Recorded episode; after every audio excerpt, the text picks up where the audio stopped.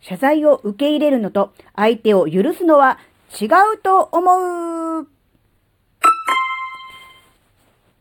あずききなこがなんか喋るってよ。この番組は子供の頃から周りに馴染めなかったあずきなが自分の生きづらさを解消するために日々考えていることをシェアする番組です。こんにちは、あずきなです。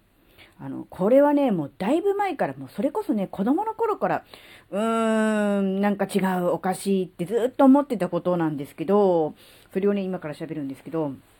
あの、何かこう、トラブル、揉め事があった時に、例えばね、子供同士で言うと、そら、学校の先生とかね、親とかが、なんか、何々ちゃんが、えー、謝ってるんだから許してあげようよ、みたいな、そういう、ある種、助け舟的なものを出すじゃないですか。大人は。それに対して、いやいやいやってずっと思ってたっていう、そういうことなんですね。要するに、相手が謝罪をするという何かしたときに、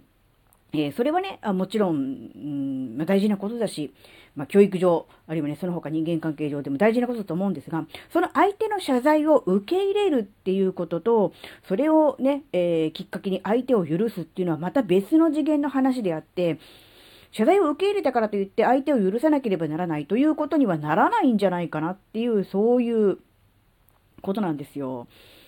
うん、これはもちろんね、あのね、例えが、えー、子供同士の喧嘩とかね、ちょっとしたいざこざトラブルっていうことで、なので、こう先生がね、間に入って、えー、許してあげたら謝ってるんだし、みたいなね、そういうことを言い出すと。で、それに対して、あずきねがうーんって思ってたっていう、そういう話だったんですけど、これ別にあの、子供に限らず、大人同士でもそうですし、ちょっとしたいざこざから、まあ言うなれば、まあ法律が絡んでくるような問題まで含めて全部そうだと思うんですよね。あの、すごく意地の悪い、えー、ひねくれた見方をしますとですね、謝罪をする方ですね。まあ、いわゆる加害者側ですね。は、やっぱ謝罪をしたいというのは、やっぱりこう、うん、謝罪をすることによって一つ自分の中で、えー、心の中でけじめをつけたい、責任を取ったというような気持ちになりたいという部分があるので、やはり相手に謝罪をしたいというふうな気持ちになっている部分があるんじゃないかと思うんです。非常にあの、うがった見方ですし、ひねくれた見方ではあるんですが、なので、それに対して被害を受けた側がですね、うん、相手が謝罪をしたからといって、すべて受け入れて許す許してあげるということは、必ずしもしなくてもいいのかなって思ってるんですよ。少なくともね、本人がその謝罪を受け入れて、あ、この人こんなにあの反省してるんだなとか、真摯に向き合うんだなとかね、頭下げて、本当は下げてないんだけど、うん、頭下げるっていうことを受け入れた、あの、決めて、えー、覚悟を決めて責任を取ろうとしてるんだなっていうことを汲み取って、じゃあ、だったら自分もちょっと、うん、あまりこう、そこにこだわるのではなくて、少し許してあげようかなっていうふうに思えるんだってあれば、それは全然いいと思うんですが、そうじゃなくて、いやでも、あなたが したことに対は、そその程度のことでは収まらないぞっていうことも当然あるじゃないですか。やっぱりね、そういう時に相手が謝ってるんだから、頭下げてるんだから、許してあげようよとかね、周りの人がこう、何かこう、和解を、を即してきたりとかした時に、いや、それはちょっと違うぞっていうふうに言う、言うってか言わなくてもいいですけど、思っていいのかなっていうふうに思うんですよ。それはやっぱりこう、自分自身の気持ちなのでね、あのそれはこう、どうしても許せないという感情みたいなものは、えー、なんだろう、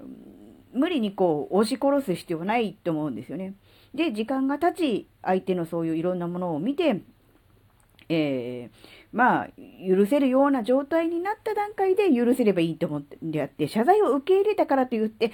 イコール相手を許した、えー、なかったことにして今まで通りの関係を続けるということにはならないっていうことだと思うんです。それでいいと思うんですね。それで結局悩んじゃって、相手が謝っているのに、えー、許すことができない自分は心が狭いと思って自分を責めてしまったりとかね。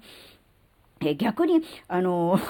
なんおかしな話なんですけどね、被害を受けた側が周りから今度非難を受けたりとか、そういうことにもなりかねませんので、いや、それはね、うん、別ですよ、と。切り離して考えていいですよって。もちろん当事者もそうですけども、それを見ている周りの人も、あんなに謝ってるのに許さないなんて、っていうようなことを言うのは、当事者でもない人間は、やっぱりちょっと口を出しすぎかなって思うんですね。その人が、どれだけ傷ついて、どれだけ嫌な思いをしたのかっていうのはやっぱりわからないじゃないですか。なので、許す、許さないも、それは本人次第でいいと思うんですね。やっぱそこをきっちり分けないことによっては、うん、例え、なんだろうな、表面上はうまくいって、えー、ね、え手打ちになったみたいな感じになったとして、元通りっていうことになったとしても、やっぱりわだかまりは残りますよね。なので、やっぱりその辺は、うん、なんだろう、自分がこう、ね、うん、謝罪を受ける側になったとしても、やっぱりそのね、相手を対してどういうふうに思うのかっていうことは自分で選んで自分で決めていいんだなっていう、そういうことだと思うんですよね。うん、まあ、確かにね、あの、いろいろ相手との関係性によっては非常にね、あの、めんどくさいことになりかねないですよね。あの、なんとなく、うん、謝罪を受け入れて、え相手を許したということにして、えー、穏便に済ませた方のがこれから先うまくいく、えー、波風立たずに、えー、まあ大人の対応といえば大人の対応なのかもしれませんが、かといって、自分の本当の奥底にある気持ちを無視したり、蓋をしたりとかして、表面上を取り繕うっていうことは、結果自分をえー、ないがしろにしていることにつながると思うんですよね。本当は許せない、それでも謝罪を受け入れたけれども、それだけでは納得できないっていう気持ちがあるにもかかわらず、うん、周りに言い含められたりとか、あるいは大人の対応をしなきゃって思ったりとかして、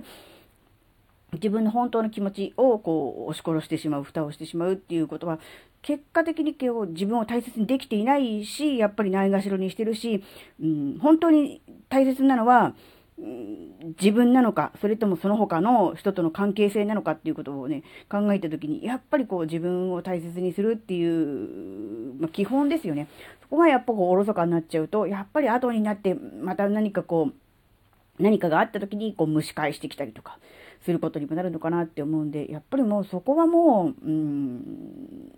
なんだろう、自分のね、えー、本心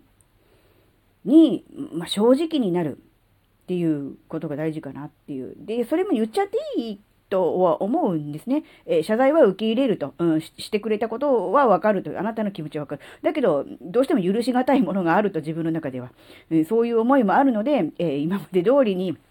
何もなかったように、えー、関係性を保つということは、なかなか難しいというようなことは、ね、言っちゃってもいいのかなとは思うんですけどね、やっぱ立場とかにもよりますけれどもね、うん、ただやっぱり、うん、それだけ自分が嫌な思いをした、傷ついたっていうことは、相手の人にもね、分かってもらわなきゃならないですからね、やっぱその辺は、うん、難しいとは思うけれども、線引きするっていうことが自分自身をね、守ることにもつながるのかなっていうことね、ちょっとだけ思いました。あ別に何か、あずきが何かされて、謝罪を受け入れることを強要されたとかいうことではないんですが、昨今のいろいろな話題のこととかを考えてみると、うーん、こね、そういうことを、え自分事として考えたときに、うん、何かこう、ね、より辛い、え、気持ち、辛い思いをしている人がいるのかもしれないなって思ったらね、ちょっとね、あずきながね、ずっとずっと子供の頃からね、疑問に思ってね、んそれ違うんじゃないかなって思ってることがね、ちょっと喋ってみたかったっていう、そういう例だけの話です。はい、今回のお話があなたの生きづらさ解消のヒントになれば、とっても嬉しいです。最後までお聴きいただきありがとうございました。それではまた次回お会いしましょう。じゃ、またねー。